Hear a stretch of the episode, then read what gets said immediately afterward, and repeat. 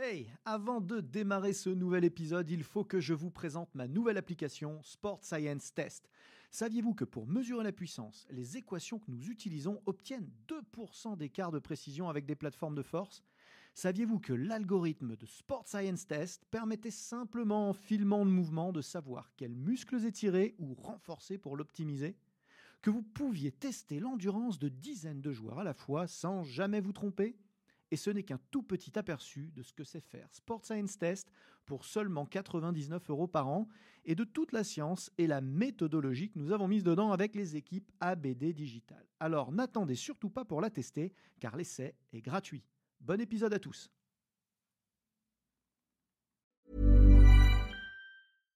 One size fits all seemed like a good idea for clothes Nice dress. Uh, it's a it's a t-shirt.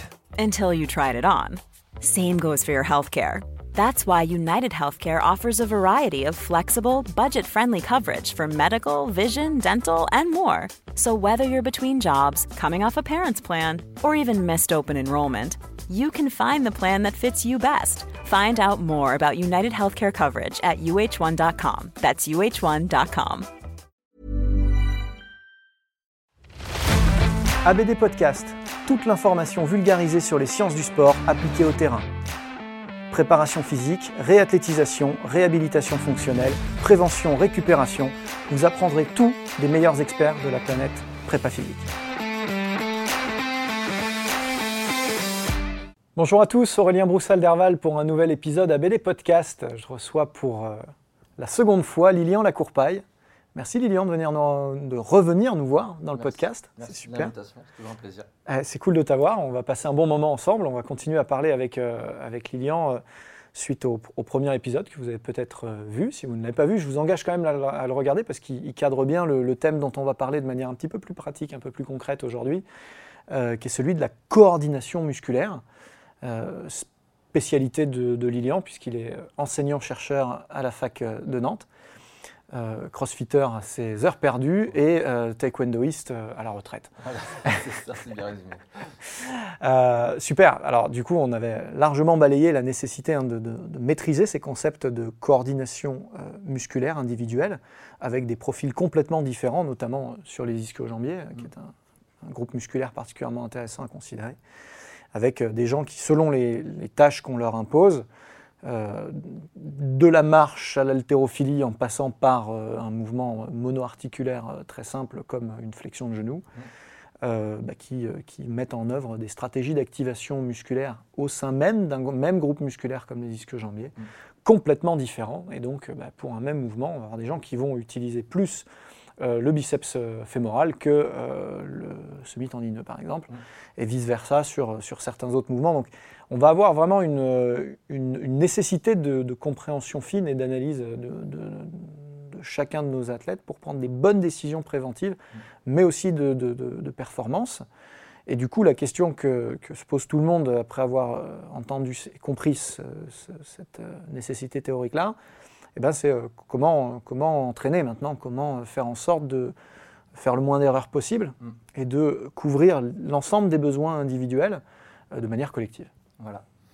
Bah, je pense que, en tout cas, euh, de mon point de vue, euh, la variété, c'est quelque chose de, de très important euh, parce, que, euh, parce que cette variété, elle va permettre eh bien, de, de stresser finalement l'individu. Et c'est cette réaction au stress qui va générer des adaptations. Et quand on expose eh bien, un individu toujours eh bien, au même stress, on sait, hein, c'est des théories de l'entraînement, euh, ben, qu'il n'y a plus d'adaptation. Donc euh, le fait de varier euh, la gestuelle, de varier les configurations articulaires, les niveaux d'activation, les longueurs musculaires, éventuellement les intentions, la complexité du mouvement, bien, tout ça, je pense que c'est des choses qui, sont, qui vont enrichir l'athlète. C'est ce qu'on avait un petit peu commencé à- à présenter euh, dans l'épisode précédent. C'est vrai que beaucoup de gens se réfèrent à des écoles, à des méthodes, à des, euh, euh, concepts extrêmement cadrés, ce qui a le mérite de rassurer, ce qui a le mérite de donner de la constance, ce qui a l'inconvénient justement peut-être d'exclure certains groupes, certains clusters de, nos, effets efficaces ou préventifs. Et donc il va falloir un tout petit peu reconsidérer ça et peut-être sortir des, grand concept. Hein. si on est dans le, dans le courant de l'entraînement fonctionnel, tous azimuts, se dire attention, il faut peut-être que je revienne un peu sur de l'analytique et sur de l'analytique variée.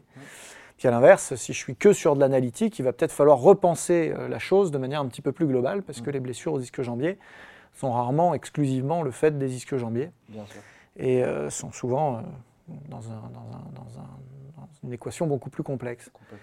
Alors du coup, Lilian, tu parlais de, de, de variété euh, d'angles, par exemple, de mm. travail. Euh, finalement, très corrélé à la variété de, longueur de, sollicitation. C'est un truc hyper important, ça. ça, c'est super important. Et euh, en fait, quand on regarde finalement ce qui est mis en place en prévention de la blessure aux ischios, souvent, on utilise le nordique. Enfin, les, alors moi, je suis pas prépa je suis pas. Hmm. Voilà, donc L'exercice, c'est le nordic hamstring. Hein. vous, savez où vous êtes euh, bloqué par les chevilles et vous freinez une descente euh, en position de pompe alors que vous êtes à genoux. Voilà, exactement. En fait, en général, enfin, il est pratique cet exercice parce que euh, souvent, il ne nécessite pas de charge additionnelle pour imposer un niveau de résistance élevé à l'individu. Donc souvent, à poids de corps, cet exercice, finalement, c'est un exercice qui est supérieur à la 1RM. Mm. Parce que l'individu n'est pas, capable de réaliser l'amplitude complète de mouvement. Donc c'est ce qu'on observe. Et en fait, c'est dommage parce que du coup, bah, l'athlète va travailler à des longueurs musculaires qui sont intermédiaires courtes. Alors que s'il allait sur l'amplitude complète, il travaillerait à des longueurs intermédiaires. Euh, et finalement, c'est ce qu'on retrouve euh, dans le sprint, etc. Donc il y a un aspect de spécificité au niveau de la longueur du muscle. Donc ça, c'est dommage. Euh, et la deuxième chose, c'est que euh, les études montrent que euh, le fait de réaliser le nordique sur une amplitude partielle, ça recrute principalement, on active principalement le semi-tendineux, qui est un muscle qui est très peu lésé, comme on l'a vu dans, l'épisode précédent.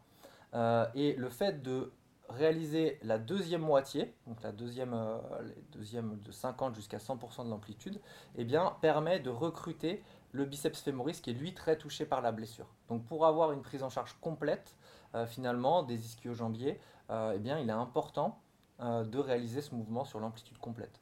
alors je partage complètement ton point de vue, c'est-à-dire que je, constate à l'INSEP et ailleurs que lorsque des gens font des Nordic hamstrings, s'ils en font déjà, bah, effectivement, on a une belle phase de freinage en début de mouvement, assez intense, avec un beau gainage, une belle extension de hanche, mm. une vraie intention de et à partir de la moitié du mouvement, voilà, tout s'écroule, tout on se laisse tomber, et il y a même un relâchement des, des, des, disques jambiers. Quand bien même il y aura encore un petit peu d'activation, on n'est pas du tout dans des niveaux de force ah comparables.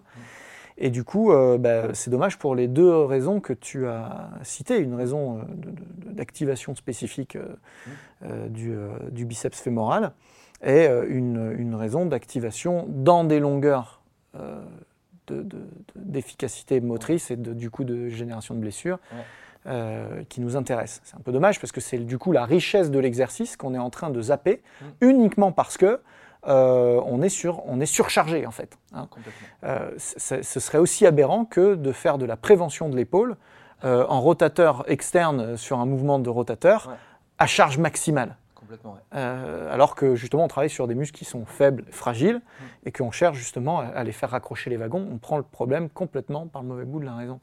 Surtout que c'est finalement assez simple. Il suffit d'avoir euh, euh, une assistance. Ça peut être un élastique, ça peut être un harnais rattaché à une poulie derrière. Et puis on gère comme ça le niveau d'assistance et ça nous permet de travailler finalement de fixer. On peut travailler aussi RM, on peut évidemment progresser comme ça jusqu'au bien sûr, Bien sûr. Les powerbands sont hyper adaptés. Hein. Moi, j'utilise énormément les powerbands pour ça. Donc, on accroche le powerband à une barre de traction, par exemple, ou un espalier. Espalier où on est justement euh, raccroché par ses, par ses pieds. Et euh, du coup, bah, ça freine la descente. Ça nous allège le poids de corps euh, artificiellement et ça nous permet de travailler en amplitude complète, parce que c'est bien ce qu'on veut, et donc de moduler la charge, mais du coup, cette fois-ci, à la baisse, puisque par essence, c'est un euh, mouvement qui sollicite, comme tu le disais, plus du 1RM. Donc euh, on travaille. De manière générale. De manière générale, bien, sûr, bien sûr. Évidemment. Tout dépend de, si c'est des grands freinateurs, euh, des, des, des, mm.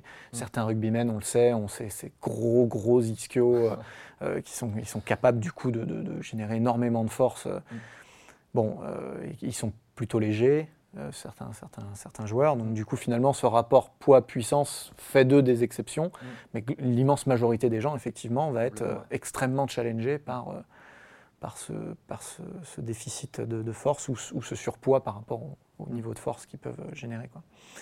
c'est intéressant. Il y a, un, autre, un, autre principe, j'imagine, pour arriver à explorer un petit peu plus les, les différentes portions musculaires, mais c'est vrai sur chaque mouvement. On va simplement rester sur les disques jambiers parce que c'est sans doute la, une des priorités préventives euh, et, un des exemples qui permet le mieux de comprendre mm. euh, les principes qu'on est en train d'exposer, c'est aussi l'orientation des segments, c'est-à-dire euh, plus ou moins de rotation de hanche, plus ou moins mm. d'ouverture de, genoux. On, peut jouer sur certains facteurs comme ça. Oui, ça aussi, ça joue sur, effectivement sur la manière d'activer les différents ischio-jambiers. Donc quand je mets de la rotation, quand je réalise le mouvement et que je combine ça à une rotation interne, une rotation interne euh, de hanche, eh bien, je vais euh, activer de manière plus importante mon semi-membraneux si je fais une rotation mm, mm. Ça met de la complexité euh, dans le mouvement, donc pourquoi pas de temps en temps utiliser ce levier. Ça, c'est très important parce que ce que tu sais peut-être pas, toi qui n'es pas dans les milieux fitness conventionnels, on va dire que le crossfit c'est quand même quelque chose mm. à part entière, c'est qu'on apprend souvent dans les, dans les diplômes BPGEPS et avant, avant les BE, on apprend souvent aux gens à garder les pieds parallèles sur les machines guidées, à rester le plus parallèle possible. Et j'ai toujours euh, challengé un peu cette question-là parce que euh, ma question c'était pourquoi? On a peur de quoi en fait de, travailler en, en, légère écartement des pieds par rapport au positionnement des, genoux. Mm. Je veux dire, c'est pas comme si on, mettait le genou en flexion latérale, puisqu'il y a quand même l'ouverture de hanche qui mm. nous permet mm. d'orienter le travail. Ou à l'inverse, d'ouvrir un peu plus les genoux et de faire une rotation euh, du coup plutôt externe de hanche pour le coup, les pieds en canard pour, pour parler simplement. Et, du coup, très très jeune, moi j'ai perçu cette nécessité de travailler sur les différentes portions des ischio-jambiers, mmh. de ne pas penser les ischios comme l'ischio, mais bel et bien un groupe qu'il va falloir adresser de manière euh, un peu. Et les grands spécialistes de ça, tu sais que c'est? C'est les grands spécialistes de, de, de, l'analytique, sont les culturistes. Oui, c'est clair, ouais, complètement. Et euh, tu vois, c'est pareil, les culturistes, on les a un peu raillés, on les a un peu sortis de l'équation prépa physique, surtout avec la vague euh, polyarticulaire global, ultra fonctionnel, crossfit, euh, euh, gym fonctionnel, etc. Et c'est une erreur parce que eux, ils savent à un moment donné comment aller chercher euh, pile poil le vaste, le vaste médial ou pile poil le vaste interne, juste en travaillant sur les orientations. Et, au-delà de l'esthétisme qu'eux poursuivent, évidemment, nous, on a un intérêt de performance et de prévention dont on parlera dans un autre, dans un autre, dans un autre épisode c'est passionnant. Et en termes de, en termes de, du coup de, tempo, tu, as des préconisations aussi, j'imagine, qui rejoignent un peu ce qu'on se disait là. Ouais. En termes de tempo, je pense qu'il faut qu'il y ait une vraie progressivité. Et euh, donc, euh, évidemment, au départ, je pense qu'il faut que ce soit plutôt euh, un tempo avec à peu près sur la phase excentrique, qu'on ait 4-5 secondes de descente, que ce soit sur le nordique ou sur le soulevé jambes tendues, une maîtrise du mouvement. Et puis, au regard de la spécificité de la pratique, finalement, quand on est en, situation de sprint, les contraintes qu'ils sont, enfin, les articulations sont mobilisées à des grandes vitesses. Par exemple, on a des pics, euh, de, des pics de vitesse angulaire euh, à peu près de l'ordre de 1000 degrés par seconde euh, au genou et de 500 degrés par seconde à la hanche. Donc si on veut finalement se rapprocher un petit peu de ce qui se passe pendant l'activité, eh bien, il faut, euh, je pense, euh, eh bien, de temps en temps aller mettre un peu de vitesse. Donc ça nécessite de, de réfléchir, de mettre l'athlète dans des situations sécuritaires, mais, mais je pense qu'il faut aussi l'exposer à des situations où eh bien, le muscle doit se, hmm. se contracter à des vitesses élevées. C'est ce qu'on, de temps en temps, on préconise de faire de la vitesse cyclique, donc soit des exercices de pliométrie par exemple, ou avec des bandes et on vient mettre les pieds, on travaille la vitesse cyclique. Alors tout le monde n'est pas là, tout le monde l'utilise pas, mais je pense que de temps en temps, ça peut être intéressant. Hmm. Donc, je disais à Lilian, hein, c'est, on tend, on power band, hmm. et du coup, on a, on a les, pieds euh, posés dessus si on est allongé sur le dos, par exemple, donc un petit peu plus haut. Et du coup, on va faire des battements euh, en se servant de l'élastique pour euh, justement faire de la, de la survitesse.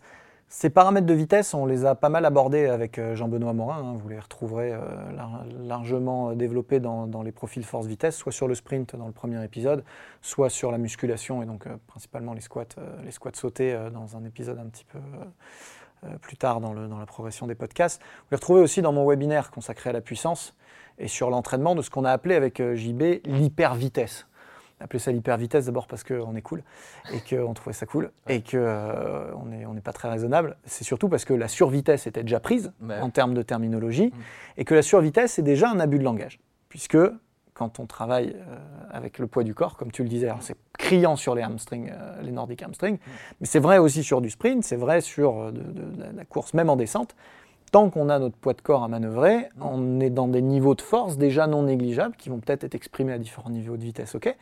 Mais du coup, on va être plutôt sur de la puissance orientée sur la vitesse que sur de vraiment ce qu'on appelle de la survitesse. Tout au mieux, faisons-nous de la vitesse et c'est déjà pas top top. Donc du coup, ce qu'on décrit nous comme de, de, l'hyper-vitesse, c'est ce que tu, préconises là, c'est-à-dire à un moment donné, trouver des moyens de travailler euh, en antigravité, où on va retirer du poids de corps, retirer de la contrainte mécanique pour aller sur la vitesse de raccourcissement euh, maximale et, d'allongement maximal aussi si on travaille en fréquence. Mm. Et donc euh, aller euh, voilà, s'approcher de V0, c'est la, vitesse, la vitesse à zéro force. Mm, complètement. Ça c'est vraiment important. Il en va de la performance, il en va de la prévention aussi. Mm. Et, du coup sur, sur, les Nordic Hamstring, pour rester sur notre exemple, clairement le jeu avec les powerbands c'est fantastique parce qu'on peut se décharger presque intégralement du poids de corps avec un élastique qui peu à peu va même nous, nous, catapulter dans l'autre sens. Hein. C'est même assez ludique à faire en vrai. Les, moi, les athlètes, ils aiment bien hein, faire ces jeux-là. Hein. C'est euh, en général, ils s'y prêtent bien. Mm. Il y a quand même une nécessité d'intention et de coaching. Ah, mais ça, c'est sûr que ça doit être encadré. On doit être familiarisé à, à ce type d'exercice de, renforcement, d'entraînement contre résistance, contre des niveaux de résistance qui sont très faibles, justement.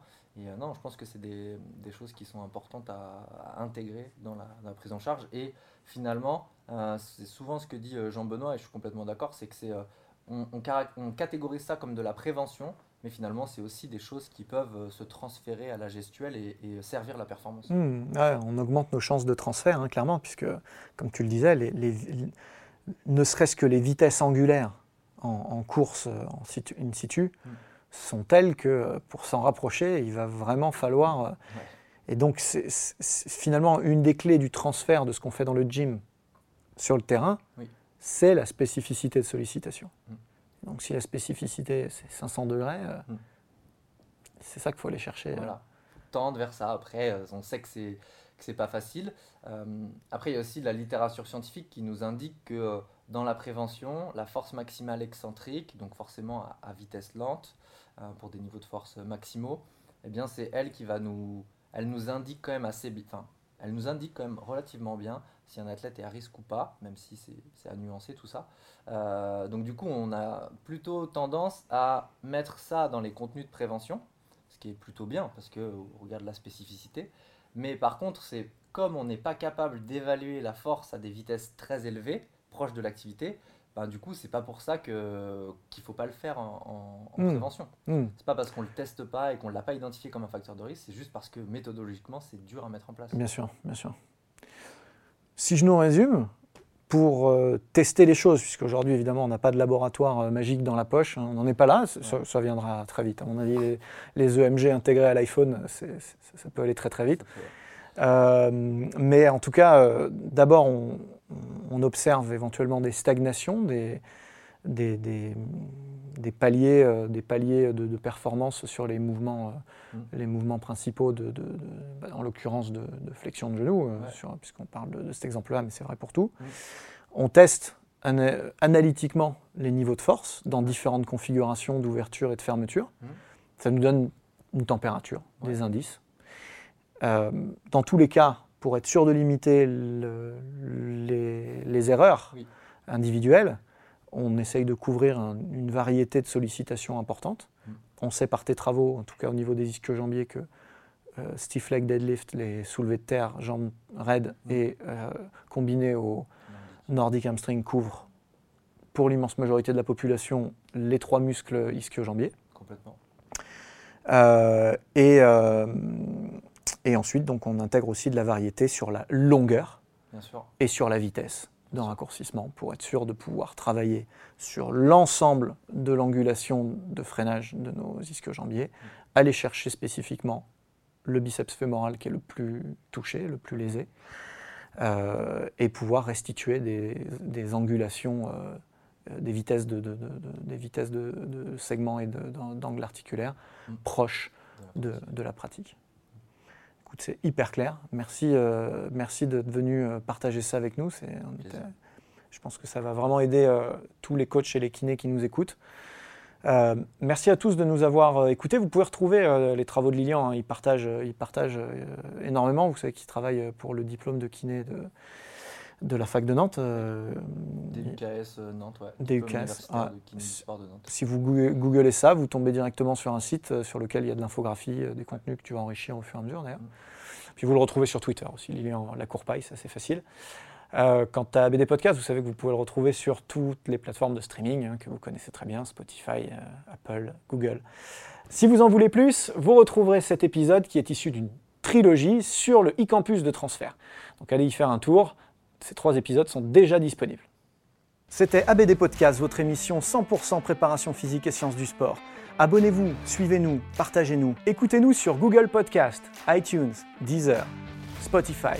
Regardez-nous sur YouTube ou directement sur www.broussal-derval.com. Ever catch yourself eating the same flavorless dinner three days in a row? Dreaming of something better? Well, HelloFresh is your guilt-free dream come true, baby. It's me, Kiki Palmer. Let's wake up those taste buds with hot, juicy pecan-crusted chicken or garlic butter shrimp scampi. Mm. Hello Fresh. Stop dreaming of all the delicious possibilities and dig in at HelloFresh.com. Let's get this dinner party started.